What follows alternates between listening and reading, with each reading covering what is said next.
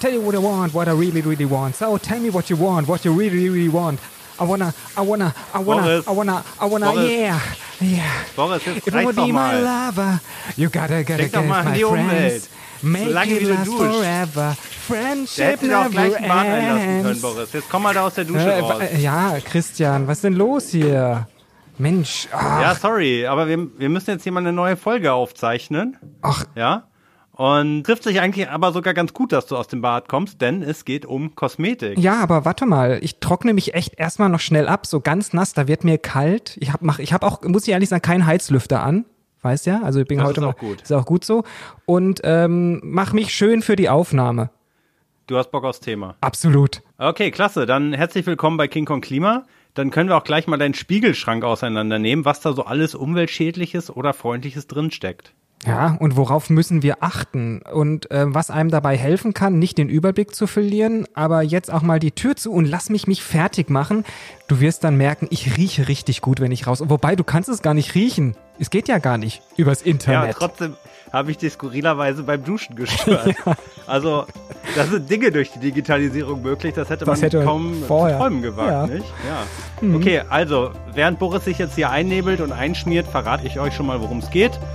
Äh, neben dem Thema Klimaschutz geht es natürlich auch um andere Umweltaspekte. Es geht um Rohstoffe wie Erdöl, wie Palmöl. Es geht auch um Mikroplastik und natürlich darum, wie das Ganze in die Kosmetik gelangt und schließlich in die Umwelt. Also, wascht euch die Ohren.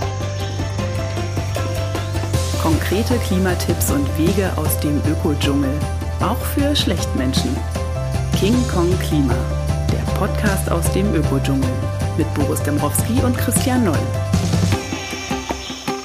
Ich will dich einfach mal so ein bisschen abprüfen zum Thema Werbeslogans. Welche Werbeslogans kennst du aus der Kosmetikbranche?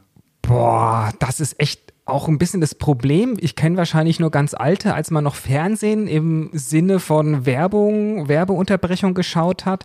Ich kenne da eigentlich nur, an meiner Haut lasse ich nur Wasser und CD. Okay, das ist schon mal sehr gut. Kennst du Schwarzkopf? Ja, Schwarzkopf, aber warte Den mal, Slogan? wie heißt der Slogan? Ähm, nee. Hauptsache schönes Haar. Echt, Hauptsache schönes war? Ist eigentlich mein Motto. Ja. Shampoo, Shampoo. Kannst du auch singen, wenn du willst? Das kenne ich gar nicht. Shampoo, Shampoo. Echt? Bringt Spannkraft ins Haar. Nee, kenne ich überhaupt nicht. Douglas? Come in and find out. Ja, okay. Also, du kennst dich aus. Kein Wunder. Es werden nämlich jährlich 1,7 Milliarden Euro für Kosmetikwerbung ausgegeben. Und die Deutschen greifen gerne zu und geben über 150 Euro pro Kopf und Jahr für Kosmetik aus. Tendenz steigend. Naturkosmetik hat daran nur einen ganz kleinen Anteil an der Branche, nämlich weniger als 10 Prozent. Was gibst du so aus für Kosmetik im Jahr? Oh, im Jahr kann ich nicht sagen, aber ich würde sagen, schon so im Monat zwischen 5 und 10 Euro, je nachdem, wie viel man eben benötigt und was leer ist. Ja. Okay, also worüber sprechen wir eigentlich, wenn wir über Kosmetik sprechen? Das Wort kommt aus dem Altgriechischen ich schmücke, also beispielsweise reinigen, äh, pflegen, schützen ist ein Bereich, dazu gehören Seife, Hautcreme, Sonnenmilch, Mund- und Zahnpflege, Haarbehandlung, dekorative Anwendungen wie Lippenstift oder Make-up. Und äh, natürlich auch ganz wichtig die Beeinflussung des Körpergeruchs. Bei Videokonferenzen nicht ganz so entscheidend. Ja. Äh, eigentlich fast so überflüssig wie die Hose. Parfüm, Deo. Ne? Ja. Und im weiteren Sinn natürlich auch kosmetische Behandlungen. Darum soll es aber nicht gehen. Okay. Und was glaubst du, Boris, was verbrauchen die Deutschen mengenmäßig am meisten? Welche Kosmetikprodukte? Ich denke, was du jetzt alles aufgezählt hast, wenn da wirklich Seife dazu gehört, dann wirklich so Duschshampoo, Sch- Duschgel und sowas in der Richtung. Wobei ich glaube, jetzt in der Corona-Krise deutlich weniger. Das ist ja auch das Gute an Videokonferenzen. Man kann gerne mal sagen, ich habe heute schlechtes Internet. Ich kann leider meine, mein, mein Video nicht einschalten, wenn man eben morgens mal nicht die Haare gewaschen hat. Dann kann man auch mal die Ja. schlechte Leitung vorschieben. Das ist mir jetzt in letzter Zeit öfters passiert. Tatsächlich. also du hast das gemacht oder du hast Leute dabei ertappt. Nee, tatsächlich hatte ich nur nicht irgendwie wirklich mich gestylt und da dachte ich mir, heute ist meine Internetverbindung einfach mal schlecht. Okay. Ich sehe dich im Video, du siehst wie immer hervorragend aus. Mhm. Also du hast recht, ähm, Haarwaschmittel 135.000 Tonnen im Jahr in Deutschland. Krass. Und danach Duschbäder 100.000 Tonnen im Jahr. Und wo wir schon mal bei Tonnen sind, was bedeutet das äh, für die Umwelt? Die Umwelt wird ja auf verschiedene Arten beansprucht. Also, das bedeutet, in welcher Art? Also beispielsweise fürs Klima durch den Energieverbrauch bei der Produktion, Transport, Nutzen, Entsorgung von Kosmetikprodukten und Verpackung. Also ähnlich wie bei vielen anderen Produkten äh, oder Bereiche, über die wir schon gesprochen haben. Mhm. Ja, was noch? Ja, ich denke mal, man benötigt wahrscheinlich einen Haufen Wasser. Einfach für die Produktion Genau. von den ganzen schönen Kosmetika. Und natürlich Rohstoffgewinnung ist ja eigentlich das Grundsätzliche, ja. Also, und da bin ich mir gar nicht so sicher. Hast du wahrscheinlich ein bisschen besser recherchiert. Man hört es ja immer wieder. Was ich total befremdlich finde, ist, dass wirklich die Kosmetika ganz oft eben auch aus Mineralöl bestehen sollen oder Bestandteile haben.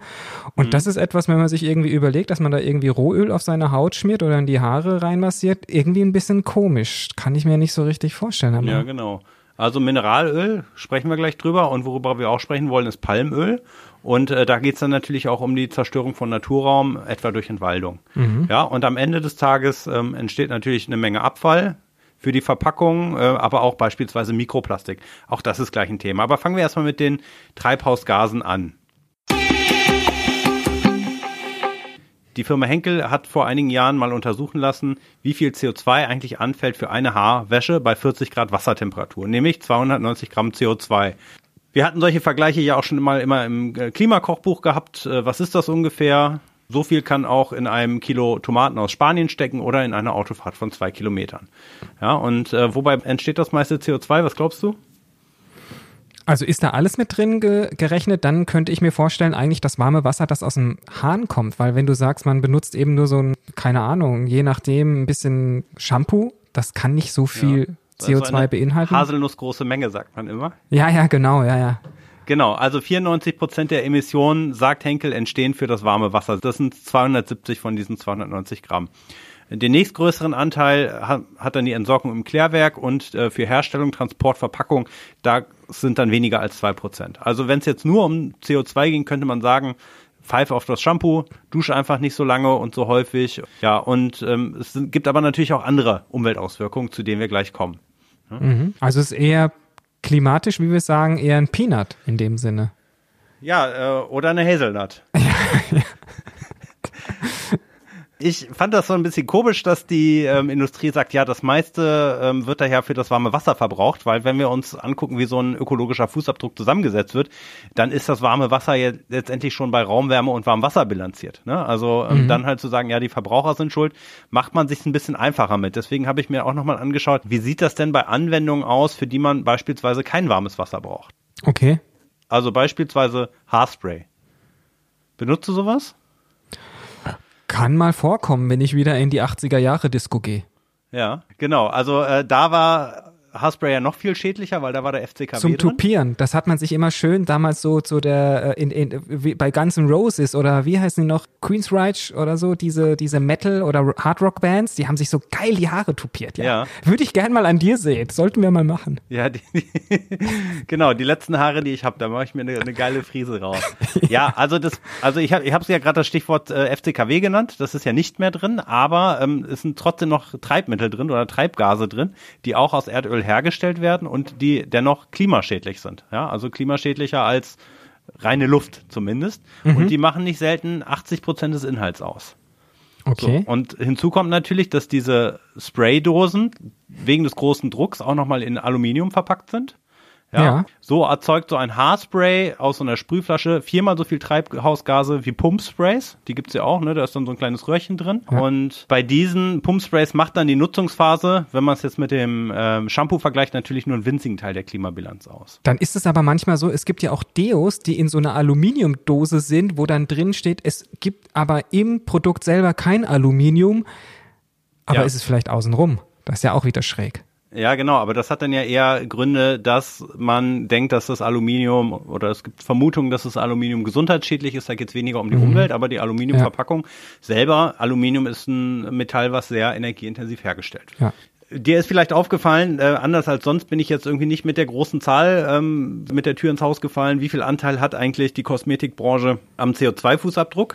Das ist nämlich gar nicht so einfach zu sagen und ich habe da auch relativ wenig zu gefunden und auch insgesamt, wenn es um nachhaltige Kosmetik geht, geht es eher um andere Themen. Das heißt, ich musste mich da ziemlich durchkämpfen. Es gab auch echt wenige Studien, also es war wesentlich schwieriger als beim, beim Internet oder bei anderen Themen. Ich habe aber bei einzelnen Kosmetikunternehmen tatsächlich dann nochmal Zahlen gefunden, wenn es um einzelne Produkte geht. Ne? Also wie viel CO2 steckt in einer Packung. Beispielsweise 30 Gramm Nachtcreme. Wie viel CO2 stecken in 30 Gramm Nachtcreme? Boah, da ich jetzt in meinem Alter wahrscheinlich erst in den nächsten zwei, drei Jahren zu Nachtcreme greifen werde, fällt mir das jetzt auf Anhieb schwer, da aus meinem Wissensfundus zu schlürfen. Aber ich würde jetzt mal sagen, so 500 Gramm? Ja, ein Kilo. Ne? Also gar nicht mal schlecht. Ein Kilo. 60 Milliliter Sonnenmilch. Auch ein Kilo, ja, 0,68 Gramm, 4 Gramm Ja. Lippenstift.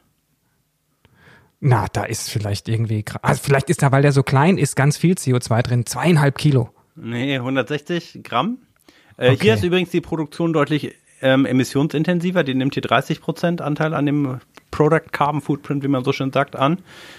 Bei Shampoos und Conditioner, die haben es jetzt mal auf die Packung auch gerechnet, sind es 13 Kilogramm äh, pro 500 Milliliter, aber eben wegen der Anwendung mit dem warmen Wasser. Okay. So. Wenn ich jetzt aber aufs Kilo umrechne, hat die Nachtcreme tatsächlich den größten CO2-Fußabdruck.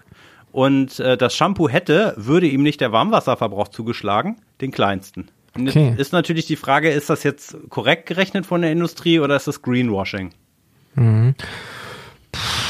Ja, mich würde auch interessieren, ist da tatsächlich auch diese ganze Forschung, die ja immer sie vorgaukeln in ihrer Werbung, dass da dann irgendwelche Forscherinnen und Forscher in weißen Kitteln dann die nächste Hydrologen oder wie auch immer Salbe plötzlich irgendwie, und das sind ja riesige, riesige Forschungslabors, wo sie dann angeblich danach suchen, die beste Formel zu finden. Ist das alles da eingerechnet? Ja, wenn das oder stimmt, ist es eigentlich Verarsche? müssten die eigentlich den höchsten äh, Ja, CO2-Ausstoß haben. genau. Ja, ich, ich, ich weiß es nicht. Also es ist schon so, dass es ähm, chemisch sehr komplexe Formeln sind, vor allen Dingen auch petrochemische Formeln, ähm, dazu gleich noch ein bisschen mehr.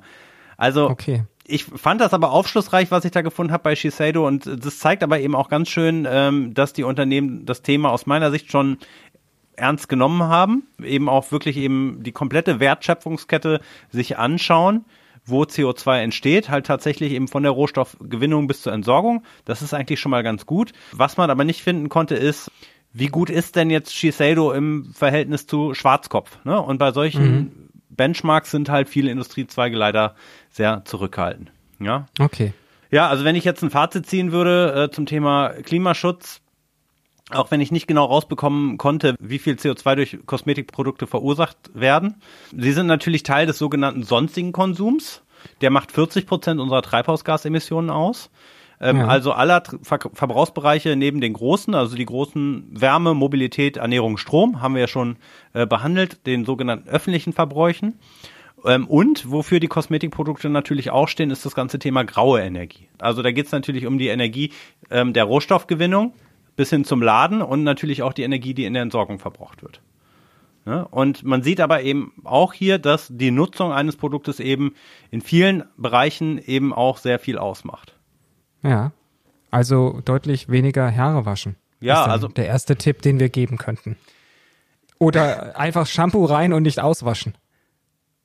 Ja, also es ist tatsächlich ist es, ähm, man kann sich jetzt halt überlegen, nehme ich jetzt irgendwie ein, ein anderes, ähm, klimafreundlicheres Waschmittel?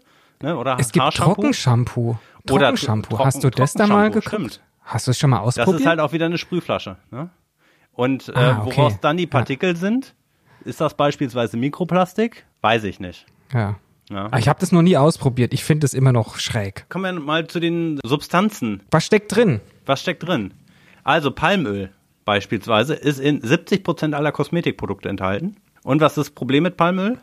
Na, es werden ja riesige Wälder, beispielsweise Waldflächen abgeholzt, um dort eben Palmölplantagen anzubauen. Das sind dann Urwälder, wo beispielsweise auch ja, sozusagen Naturschutzgebiete von Tieren sind und die dann eben keinen Lebensraum mehr haben. Und dementsprechend natürlich natürliche CO2-Speicher ebenfalls verloren gehen. Genau, weil steckt Waldböden- eigentlich auch, ja, steckt auch in Nutella. Ist genauso schlimm. Kann Mhm. man sich aber nicht die Haare mitwaschen. Hast du schon ausprobiert? ja. Da kannst du dir wieder so eine geile, geile Heavy Metal Tolle mitmachen. genau. Wobei, ja, so richtig, ja. Ja. Also das Problem ist halt tatsächlich, ähm, die Wälder sind äh, Kohlenstoffsenken, die speichern CO2 und das geht dann natürlich eben äh, verloren. Und die Waldböden selber, die speichern viermal so viel CO2 wie die Böden der Plantagen. Und Palmöl ist inzwischen die wichtigste Ölpflanze vor Soja und Rapsöl. Und 90 Prozent des Palmöls, das weltweit verwendet wird, stammt aus Indonesien und Malaysia. Und wie groß eigentlich diese Größenordnung ist, das wird, äh, glaube ich, deutlich, wenn man sich anschaut, dass laut WWF Indonesien inzwischen der drittgrößte Treibhausgasemittent der Erde ist nach den USA und China. Wenn man diese ganzen Treibhausgaseffekte durch die Entwaldung und äh, mit Mhm. dazu rechnen. Ne? Also die stoßen in dem Sinne nicht aus, aber durch das Verlorengehen dieser Speicher kann man eigentlich hochrechnen, dass sie extrem viel CO2 verursachen. Das wird halt auch in die Atmosphäre freigesetzt. Ne? So das ist es, schon genau, so, ja. aber es ist halt eben anders als in anderen Ländern, eben nicht aus der Energieerzeugung oder in der Industrie, Ja. sondern aus der Entwaldung, aus der Landnutzungsänderung, aus der Entwässerung und äh, beispielsweise auch aus der Zersetzung und Verbrennung von Torfböden. So. Und natürlich auch die Biodiversität, die darunter leidet, ja. Also man weiß auch, die Orang-Utans dort, die sind natürlich vom Aussterben bedroht, genau deswegen, weil sie kaum Lebensraum mehr finden. Ja, und das finden wir als Menschenaffen äh, selber natürlich nicht so geil. Nee. Wenn wir King Kong wären, könnten wir hingehen und einfach mal die Plantagen platt machen. Ja, genau. So, und wie viel Anteil hat jetzt Kosmetik daran? Du hast ja selber schon gesagt, in Nutella steckt das auch. In Indonesien hat erstmal der Palmölanbau selber einen Anteil von 11 bis 16 Prozent an der Entwaldung. Da gibt es auch noch andere Gründe. Und äh, in der Hauptsache kommt Palmöl tatsächlich für Nahrungsmittel zum Einsatz oder für energetische Zwecke wie Biodiesel. Und Kosmetik hat hier wiederum auch nur einen kleinen Anteil. Aber immerhin, wenn ich es jetzt mal in Tonnen rechne, in Deutschland 66.000 Tonnen Palmöl für Seife. Momentan wahrscheinlich eben mehr, weil mehr Seife gekauft wird und 22.000 Tonnen für weitere Po- Kosmetikprodukte. Ja, also das sind etwa 4% der Palmölnutzung in Deutschland. Und auch hier ist Kosmetik eben nur ein kleiner Teil neben vielen anderen und bei denen Palmöl verwendet wird und bei denen auch auf Palmöl verzichtet werden könnte. Das ist wie immer eine Preisfrage. Palmöl ist äh, sehr effizient im Anbau. Palmöl ist billiger und wirtschaftlich interessanter als viele andere Öle. Und darum geht es natürlich eben dann auch bei Verbrauchern darum, darauf zu achten, Alternativen zu nutzen, Lebensmittel ohne Palmöl kaufen. Äh, das gleiche auch bei Kosmetikprodukten, äh, wenn es um Mobilität geht, am besten mit dem Fahrrad, mit dem ÖPNV fahren äh, und das Auto stehen lassen, wenn es geht. Aber Palmöl ist, finde ich, wirklich eine schwierige Sache, weil du mittlerweile ist das ja fast in allen Produkten irgendwo mit drin. Und von daher macht es das einfach für uns Verbraucher wahnsinnig schwer, da immer eine Alternative zu finden, weil du wirklich das Kleingedruckte hinten auch lesen musst und nicht genau weißt, wie viel steckt da jetzt auch wirklich drin. Also man weiß es ja selber auch, bei Bioprodukten steckt beispielsweise auch oft Palmöl drin. Also 70 Prozent aller Kosmetikprodukte ähm, haben enthalten Palmöl. Ne? Das ist schon heftig. Man kann darauf achten. Wir sprechen gleich auch noch über Siegel. Was man Aber auch wie nicht sieht's weiß. mit Erdöl aus? Wie sieht's mit Erdöl aus? Genau, da weiß man eben auch nicht, äh, wie viel Erdöl steckt eigentlich da drin. Das ist ja bei vielen Alltagsprodukten so. Also ich fand beispielsweise mal erschreckend rauszufinden, dass ähm, Kaugummi im Prinzip ja auch aus Erdöl besteht. Ne? Also da kaut man ja lustig drauf rum. Eigentlich ist es ähm, ja Erdöl. Gibt's aber welche aus Zeug, was es auch im Bioladen gibt? Schmeckt nicht, aber es ist eine Alternative für die Leute, die nicht so darauf geil. verzichten können. Ich brauche gar keine Kaugummis, aber ähm, Vor allen Dingen jetzt bei Tonkonferenzen braucht man keinen frischen Atem. ja, das stimmt auch wieder. Das perfideste finde ich tatsächlich bei Kaugummi, da steht einfach drauf, das würde äh, Kaumasse enthalten, aber nicht, woraus die Kaumasse besteht. Bei Kosmetikprodukten, ähm, da gibt es eine Deklarierungspflicht. Das sind ja dann diese englischen Begriffe, die da draufstehen und dahinter versteckt sich dann oft Erdöl, also beispielsweise Paraffinum, also Paraffin, äh, Wax. Ja. Wachs kann auch ähm, ein Erdölprodukt sein. Vaseline ist ein Erdölprodukt. Ach, krass. Mi- Mineral Oil, natürlich. Petrolatum oder Ceresin. Ja, Okay. Aber trotzdem hätte ich jetzt außer eins, zwei bei allen gesagt, so, ach, das könnten auch natürliche Stoffe sein. Wobei natürlich ist ja auch immer so die Sache, alles, was nicht Ja. unbedingt chemisch hergestellt wird, ist ein natürlicher Stoff. Das ist eh eine schwierige Definitionssache. Aber hätte ich jetzt nicht auf Anhieb bei allen und gewusst. klar, ne, es gibt natürlich eben Öle, die kann ich sowohl äh, natürlich herstellen als auch auf Er- Erdölbasis. Äh, da wird es schwierig, aber diese Begriffe, die ich gerade genannt habe, die sind anscheinend äh, in der Regel aus Erdöl hergestellt. So. Was ist das Problem mit dem Erdöl? Also es ist halt eben nicht nur eine begrenzte Ressource, sondern ähm, viele mineralölbasierte Stoffe gelten auch als potenziell krebserregend. Und äh, das betrifft insbesondere sogenannte aromatische Kohlenwasserstoffe. Da ist die englische Abkürzung MOA im Umlauf. Das steht für Mineral Oil Aromatic Hydrocarbon. Und die Stiftung Warentest hat Kosmetikprodukte getestet und alle der 25 getesteten Produkte waren damit belastet. Die höchsten Belastungen haben Vaseline. Vaseline besteht ausschließlich Okay. aus Mineralöl und enthält zum größten Teil sogenannte gesättigte Kohlenwasserstoffe. Die werden dann mit MOSH abgekürzt. Die gelten zwar nicht als krebserregend, aber die sind auch nicht unkritisch.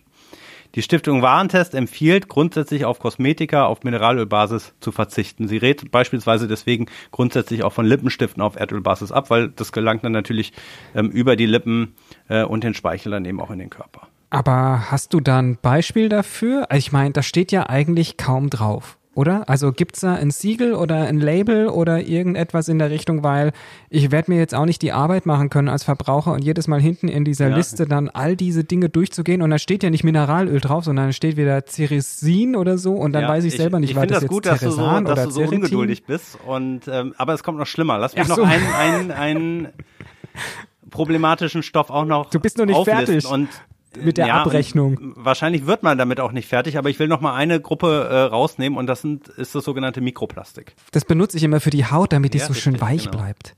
Um meine, meine alten Hautpartien Genau, in Peelings gibt's das, aber auch in Duschgelen, auch in Shampoos, mhm. Make-ups, Lippenstiften, Sonnencremes. Ne? Und in vielen Sachen sind dann halt eben, ist es nicht als Körnung enthalten, sondern oft auch nur als Füllstoff. Ja? Und was ist Mikroplastik? Mhm. Das sind Plastikpartikel, die kleiner sind als fünf Millimeter, sagt man und oft so klein sind, dass man sie mit menschlichem Auge gar nicht wahrnehmen kann. Die sind nicht nur ein Umweltproblem, weil eben auch Mikroplastik wie Plastik grundsätzlich aus Erdöl hergestellt wird. Zweitens, nicht biologisch abbaubar ist. Das heißt, äh, Plastikmüll aller Art, Mikroplastik eingeschlossen, äh, gelangt in kaum abschätzbaren Mengen in die Umwelt und damit in die Meere. Ja, also wir kennen ja alle diese Bilder. Mhm. Und was ist das Problem mit Mikroplastik? Das ist dann zwar schön klein, könnte man sagen, ja, da verfängt sich dann ja jetzt irgendwie kein Fisch oder keine, keine Möwe drin, aber ähm, es gibt natürlich eben auch äh, Muscheln, Würmer oder Fische, die das mit der Nahrung aufnehmen, das äh, durch Filtration passiv teilweise aufnehmen. Genau, und so gelangt es dann in die Nahrungskette und dann wahrscheinlich auch, wenn wir Fischstäbchen essen, könnten das bei uns wieder landen. Genau, ne? inklusive Weichmachern wie Bisphenol A, die eben auch in den Plastiken drin sind. Mhm. Man hat das ja wirklich auch schon an den abgelegensten Stränden gefunden, das Mikroplastik, bei denen man sich gar nicht vorstellen könnte, wie sollte das da hingelangen. Da hat man tatsächlich Proben vom Sandstrand genommen und hat dort schon Mikroplastik nachweisen können. Ja, anscheinend irgendwie auch in der Arktis und mhm. äh, angeblich ähm, konsumieren wir so viel Plastik im Jahr, wie ähm, eine Kreditkarte Plastik enthält. Äh, ich gehört. Echt? Ja. Hm irgendwie auf Umwegen landet das dann eben in unserem Körper und das ist das Problem und es reichert sich halt immer weiter an. So, und dann so, gibt es natürlich noch weitere Themen, Aluminiumsalze ja. beispielsweise, das ist äh, eigentlich jetzt kein Umweltproblem aus meiner Sicht. Die sind in vielen Deos enthalten, die sollen verhindern, dass man schwitzt, also die Hautporen ziehen sich zusammen und ähm, es gibt zwar eine Warnung vom Bundesamt für Risikobewertung äh, vor diesen Deos mit Aluminiumsalze, aber es ist nach wie vor umstritten, wie und ob die wirklich schädlich sind. Was man aber aus Klimaaspekten halt sagen muss, ist, ähm, die Herstellung dieser Aluminiumsalze erfordert sehr hohe Temperaturen, ist also sehr energieintensiv. So, und jetzt kommen wir zu den Tipps. Natürlich Endlich. stellt sich erstmal die Frage, wie viel Kosmetik brauchen wir wirklich? Also, du hast ja schon gesagt, an deiner Haut lässt du weder Wasser noch CD. Ich als alter Menschenaffe, ich stehe natürlich auf das gute alte Grooming. Ja, das kennst du vielleicht auch noch aus dem Biounterricht. Nee, tatsächlich ist, ist das irgendwas komisches, was, was du, die, die, was ihr bei der Denov gegenseitig ja, macht? Genau, die machen das gegenseitig und äh, durchsuchen ihren Körper äh, nach, nach Läusen und anderen Parasiten. Okay, ja. Aber danach sind die auch alle schön gechillt. Ja? Ah, okay, ja. Also Michlaus der Affe. Naja, klar, also am besten ist natürlich nur so viel Kosmetik äh, überhaupt äh, zu nutzen. Ne? Und beispielsweise mhm. eben bei, bei Cremes, der Nutzen ist umstritten. Viele sagen, wenn ich das nicht benutze, be bekomme ich super trockene Haut. Äh, mhm. Tatsächlich ist es wohl so, ähm, da spannt dann die Haut mal zwei, drei Tage, aber danach fängt die an, sich wieder selbst zu fetten. Ne? Mhm. Also die Haut im Prinzip letztendlich, es gibt einen Gewöhnungseffekt, aber der ist auch nur vorübergehend. Mhm. Auf was kannst du denn verzichten eigentlich? Naja, also wenn du mich so anguckst, ähm, Haarwuchsmittel wird schwierig, darauf zu verzichten. Aber tatsächlich ist das so. Ähm, auch da weiß ich nicht, hilft das Zeug wirklich. Ne? Das ist ja. so eine Sache. Wenn ich es jetzt gar nicht benutze, verliere ich dann die letzten Haare. Und das kommt. Tatsächlich muss ich sagen, das ist in der Spraydose. Ich muss mir jetzt mal überlegen, ob ich das ähm, okay. irgendwie flüssig oder sowas kaufe oder ob ich darauf verzichten kann. Aber da gibt's auch diesen deutschen bekannten Hersteller, der irgendwie Koffein drin hat. Das heißt, morgens den Espresso könntest du dir eigentlich auch auf den Kopf schütten. Ja, aber das wirkt, glaube ich, nicht. Also das Einzige, was angeblich wirkt, also es gibt zwei Produkte, die wirken. Das eine äußerlich, das ist äh, Minoxidil. Das ist beispielsweise in Regain drin und dann gibt's Propecia, das äh, musst du innerlich anwenden. Okay. Probleme, die dir fremd sind. noch, noch, noch, ich weiß ja nicht, das kann, kann ja sein in der Ja. Richtung, ja. Also irgendwann ist halt eben auch zu spät, das sagen die Hersteller auch. Also wenn, dann müsstest du jetzt damit anfangen und so haben sie dich dann. Und dann hast du die Sprühdose im Schrank stehen. ja. Also wir, wir hatten ja über die Sprühdosen gesprochen, grundsätzlich auf Kosmetik in Sprühdosen verzichten und wenn man was zum Sprühen haben will, lieber so ein Pumpspray verwenden. Über die Nutzungsphase haben wir gesprochen. Was ist da wichtig? Ja, also wahrscheinlich nicht, nicht zu heiß werden lassen, oder? Also, Ja, genau. Also es ist ja grundsätzlich so, Temperaturen über 40 Grad sind auch nicht gut für die Haut. Ja, Also zu heiß weißt du, duschen du, du, du heiß. hast ja Kinder, wie, wie warm badest du die? Ach, das, also so klein sind die nicht mehr, dass ich da dieses äh, Quietsche-Ententhermometer reinstecken musste, aber das waren immer so irgendwie um die, ich, ich weiß es gar nicht mehr. Ich, wenn die, was ich jetzt sage, ist wahrscheinlich falsch, aber wie gesagt, 40 Grad, glaube ich genau, auch für also jeden das ist Otto Normalverbraucher. man, man friert halt, wenn es unterhalb der Körpertemperatur ist, ne? Und äh, f- 40 Grad, äh, das ist noch okay, aber 43 Grad, da sagt man, das ist auch schon hautschädlich. So, Wasser nicht laufen lassen, kennen wir auch alle, ne? Also gerade jetzt natürlich eben besonders wichtig, oder der Sparduschkopf, die können dabei auch helfen. Und das Internet kann dabei helfen. Boris, hast du solche Apps, die dir helfen, bedenkliche Stoffe herauszufinden, ob die enthalten sind oder nicht? Also du hast ja eben gefragt, äh, wo, woher weiß ich, ob da Palmöl drin ist oder Mikroplastik?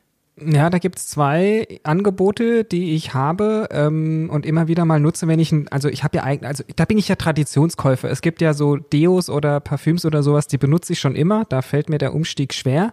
Und selbst wenn ich dann irgendwie neue Produkte habe, dann gucke ich hinten drauf oder ich kann sie auch einmal einscannen. Dann gibt's den Code-Check und es gibt vor allem vom BUND, der ist relativ umfangreich. Das ist dieser ToxFox. Den finde ich auch eigentlich ziemlich gut und da kriegst du ziemlich ähm, eindeutig angezeigt, welche Inhaltsstoffe drin sind und welche möglicherweise unter irgendwelchen Aspekten gesundheitsschädlich oder umweltschädlich sind. Ich finde den Codecheck auch ziemlich gut. Also tatsächlich, du scannst mit dem Handy dann den Barcode äh, und der schmeißt dir das dann raus. Und ich habe deswegen beispielsweise mein äh, Duschgel gewechselt, weil das war nicht vegan. Das wusste ich nicht. Okay, aber war da gibt's ja wirklich dieses drin. Zeichen immer drauf, dieses, dieses Vegan-Zeichen. Ja, aber- Aber da, diese Zeichen, das sind ja Sachen, dafür musst du dich ja zertifizieren lassen. Und Mhm. es gibt natürlich auch vegane Produkte, die vegan sind, aber du weißt es halt letztendlich nur, wenn du weißt, was hinter diesen ganzen komischen Begriffen in, der, in den Inhaltsstoffen steht. Und der Codecheck und der Toxfox, die helfen dir, das zu, zu interpretieren. Ja, Okay. Mhm. also ist Palmöl drin, ist äh, Mikroplastik drin, ist es vegan oder nicht. Also von daher, das finde ich schon ziemlich gut. Und äh, das lohnt sich einfach mal, den Spiegelschrank zu durchforsten und mal die Produkte zu scannen, was da drin ist. Und da sind dann oft echt einige Sachen drin, die dann auch Anteile im roten Bereich haben. Ne? Dann sieht man so ein schönes Kreisdiagramm, wie viel Schädliches ist da eigentlich drin. Genau, und dann auf Labels achten. Es gibt natürlich diese Naturkosmetik-Siegel, BDIH und Cosmos Standard heißen die. Da dürfen Erdölprodukte grundsätzlich eigentlich nicht verwendet werden. Es gibt Ausnahmen bei synthetischen Konservierungsmitteln, aber das muss dann gekennzeichnet werden, dass es drin ist. Ja, ähnlich äh, ist dieses äh, Netrue-Siegel. Das ist das mit diesem Gesicht. Und dann gibt es zum Thema Mikroplastikfreiheit verschiedene Herstellerlabel. Okay, Das konsequenteste ist laut Utopia das Flustix-Label. Flusstix. Und die Naturkosmetik-Label, die geben zumindest gute Hinweise darauf, dass es vermutlich mikroplastikfrei ist. Äh, es ist aber nicht bei allen ausgeschlossen, dass es eventuell doch Kunststoffe auf Basis natürlicher Rohstoffe enthält. Ich finde das schwierig. Also wirklich, ich äh, äh, auch bei gerade bei Kosmetik finde ich ja werden Labels teilweise inflationär hinten drauf geklatscht. Ja, und dann gibt's ja ganz viele andere Informationen noch, die sie draufgeben müssen. Und das macht's wirklich schwierig, dann im Laden genau die richtige Sache. Also da sind wahrscheinlich dann die Apps fast die besten Helfer, die man haben kann, weil wenn es dann wieder diese Herstellerlabels gibt und ähm, wie du selber sagst, dann gibt's irgendwie dieses V für vegan, aber du weißt nicht, ob vielleicht die Hälfte davon Palmöl ist. Das ist ja auch so eine Abwägungssache. Also das macht's klar. echt kompliziert. Na klar, ne? Also ich sehe ich genauso wie du. Also ich finde auch die App sehr viel hilfreicher und vor allen Dingen, äh, ich gehe da auch langsam im, im Label-Dschungel unter und so viele Kosmetikprodukte verwende ich gar nicht. Und die, die ich dann halt verwende oder mal neu anschaffe, die scanne ich dann mit dieser, mit dieser App. Und was hinter diesen Siegeln steckt, habe ich mich tatsächlich für diese Folge zum ersten Mal auch mit auseinandergesetzt. Ne? Das ist natürlich bei Lebensmitteln ist einem das Thema deutlich näher die meisten, die sich mit Kosmetik ähm, befassen, in Blogs, in äh, Podcasts, das sind Frauen. Endlich wir beiden. Ja, endlich mal Männer, oder? Ja, Haben wir denn ein paar wir mal gute paar Tipps jetzt hoffentlich? So, was, Ja. so, was, es gibt, es gibt auch nachhaltige Männermarken, das will ich überhaupt nicht äh, verheimlichen. Mhm. Äh, aber äh, wir haben bestimmt auch einige Tipps auf Lager, Boris. Hast du einen guten Männertipp zum Thema nachhaltige Kosmetik? Also ich trage ja immer ähm, drei, fünf oder zehn Tage Bart, je nachdem, und äh, lasse den eigentlich stehen. Aber trotzdem ist ja, glaube ich, was ich immer bei meinem Vater gesehen habe, der hat immer so einen äh, Pinsel gehabt für das Rasieren, also für das, den Rasierschaum und hat den dann selber angerührt. Und heutzutage gibt's das hier nur in den Sprühdosen. Und wenn du sagst, gerade dort ist eigentlich aufgrund von Abfall und ähm, Aluminium, was dann eigentlich in so einer Sprühdose ist und der Tr Triebmittel, der größte Klimakiller oder der, die größte Schaden an der Ökobilanz, dann einfach mal zum Pinsel und zur Rasierseife greifen und auf die Oldschool-Art machen. Das, das gibt's aber alles noch, ne? Und gerade die Rasierseifen, die kommen zurück. Man kann auch eine ganz normale Seife nehmen. Man kann sich auch letztendlich mit einem Duschgel auch äh, einseifen.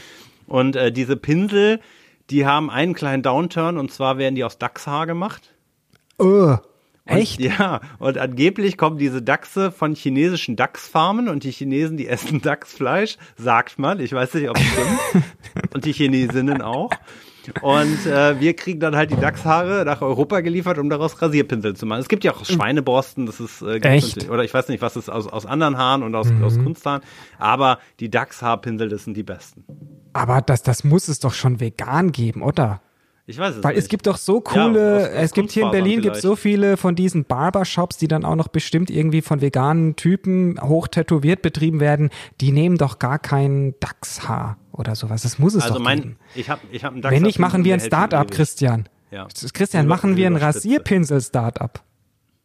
Hier sofort Ja. gründen wir ein Rasierpinsel, ein veganes Rasierpinsel-Startup. Wir klonen Dachse oder wir, wir machen, wir, wir, wir züchten Dachse, Dachshaare aus Petrischalen. Das muss doch auch gehen. Das müsste auch gehen. Und dann gehen wir zur Höhle der Löwen Ja. und stellen das vor. Zur Höhle der Dachse, zur Dachshöhle. Zur Höhle der- Dachsbau. Ja. Genau, und ich benutze übrigens auch so einen klassischen Rasierhobel, ne, wo man diese äh, alten äh, Klingen reinmacht. Das kann man auch noch alles kaufen. Die sind übrigens auch sehr viel günstiger als diese plastikumfassten Lady Shave Klingen, die im Supermarkt immer hinter irgendwie so einer äh, Wand sind, weil die auch gerne geklaut werden, weil die die einfach zu horrenden Preisen verticken. Das muss nicht sein. Ne? Also man kann sich auch so einen so einen hobelförmigen Rasierer kaufen und da die einfachen Klingen reinmachen. Das ist äh, Centware. Genau. Dann gibt es, habe ich noch nie ausprobiert, aber in den Recherchen ist mir es untergekommen, Haarseife im Jutesäckchen. Habe ich natürlich auch ausprobiert. Ich habe alles ausprobiert. Echt, du hast alles Ähm, ausprobiert. Ja, also das finde ich ganz cool. Das ist halt so, so, so ein kleines Säckchen, wie so ein Netz ist das und dann packst du da die Seife rein und damit kannst du dich einseifen. Das hat dann auch so einen kleinen Peeling-Effekt und danach hängst du es zum Trocknen einfach auf. Okay.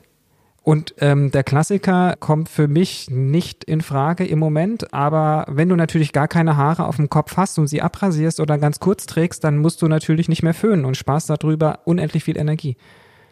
Warum Kannst aber auch lange? Haare an der, an der Luft trocknen lassen. Wer, wer weiß, wann der Friseur wieder aufmacht oder wie machst du es dann? Oh, das, das, das ist echt, das war echt, das ist echt ein Problem. Also das ist, ähm, der letzte Friseurtermin ist jetzt ausgefallen und ich bin ganz kurz am überlegen, ob ich mir die Haare lang wachsen lassen soll wieder. Oder Mütze drüber. Dreadlocks. Ja, aber dann sehe ich aus, kennst du dieses wie Dumm und Dümmer, den Film? Und stell dir mal einen davon mit, ähm, mit, mit langen Haaren und äh, Baseballkappe vor. So sehe ich aus, wenn ich lange Haare habe. Ja. Wenn ich eine Kappe trage. Also deswegen entweder müssen die lang sein ohne Kappe oder kurz sein mit Kappe. Aber beides zusammen, dann sehe ich aus wie Dumm und Dümmer. Oder ähm, du nimmst dir eine so große Mütze, dass du da einfach entsprechend viele Haare drunter packen kannst.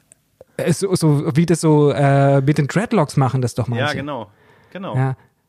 Wobei, da könnte ich mir auch gleich so eine Mütze kaufen. Ich könnte mir die Haare abrasieren. Und wenn ich aber lange Haare haben möchte, es gibt solche Mützen, wo so Dreadlocks dran genäht sind. Und die könnte ich dann auch tragen, wenn ich mal wieder eine andere Frisur will. Das stimmt. Ja, also Not macht erfinderisch.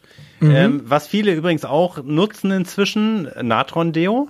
Ja, das macht man aus diesem äh, Natron, mit dem man auch Backen und äh, Töpfe sauber machen kann, auch sehr günstig. Äh, kann man selber Ja. anrühren. Kann man inzwischen auch kaufen. Es gibt äh, viele alufreie Deos. Äh, da ist das auch drin. Da steht nicht drauf, dass es Natron-Deo ist. Da muss man auch hinten drauf gucken. Das ist dann halt Sodium Hydrogen Carbonate oder Sodium Bicarbonate steht dann da drauf. Und das sind so Marken wie Green Door oder Esperanza. Da ist das mit drin. Ja. Es gibt Okay. natürlich Hast auch du schon andere Deos ohne Aluminium wie Spike. Ich glaube, da ist aber kein Natron drin. Die wirken aber auch so einfach ziemlich gut. das weiß ich gut, weil ich kein Aluminium nehme. Es gibt sehr viele Anbieter, die explizit schon sagen, ohne Aluminiumsalze. Also es müssen ja nicht nur Na Naturkosmetiker, sondern auch konventionelle machen das sehr viel. Aber jetzt mhm. bei dem Natron-Deo, das selbst angerührte, das wolltest du tatsächlich mal, hast du mir schon mal davon erzählt, ausprobieren. Hast du es mal ausprobiert? Ich Weil ich, ich wollte wissen, ob man. Ja. Hat das funktioniert? Aber es ist halt geruchsneutral. Ach so, also das heißt, man riecht was nur nach nichts. möchtest und ich mag das, den Speikgeruch so gerne. Ich benutze weiter das Speik, mhm. aber ich kenne Leute, die benutzen das und die bekommen manche irgendwie anfänglich so ein bisschen Hautrötung, weil sich ja auch der pH-Wert der Haut äh, verändert. Das ist ja basisch, ja, aber anscheinend mhm. kommen die da alle ganz gut mit klar. Okay. Ich dachte, ich hatte ja die Befürchtung, dass man dann auch, wenn man beispielsweise in die Sonne geht, dann wird man zu einer Brezel oder so. Durch die ja, Natronlaube. Genau, das wird dann so schön knusprig unter den Achseln. Und, oder braun, ja. Selbstbräuner integriert. Ja. Gut. So, ähm, das war eine kleine Reise durch die Welt der Kosmetik. Wenn es euch gefallen hat, liked uns. Genau. Schreibt Rezensionen. Empfehlt uns weiter. Uns kann man hören auf iTunes, auf Spotify, auf Deezer und bei Google Podcasts. Genau. Wenn ihr Fragen habt, wenn ihr Kritik habt, wenn ihr ähm, vielleicht das eine oder andere noch besser wisst zum Thema Kosmetik, schreibt uns eine E-Mail an. Info at King Kong Klima und auch wenn ihr Themenwünsche habt, wir haben zuletzt nämlich mehrere bekommen und äh, sind gerade dabei, diese aufzuarbeiten, beispielsweise Abfall und unverpackt und solche Themen und da sind wir dran und wir lassen euch nicht im Stich. Boris. Ja, das war ich nicht. Da muss ich Aber sagen, das hast du gesehen. Das, äh, ach, natürlich, ja, natürlich. Das machen wir. Na klar. In diesem Sinne, bleibt uns gewogen und bleibt sauber. Tschüss.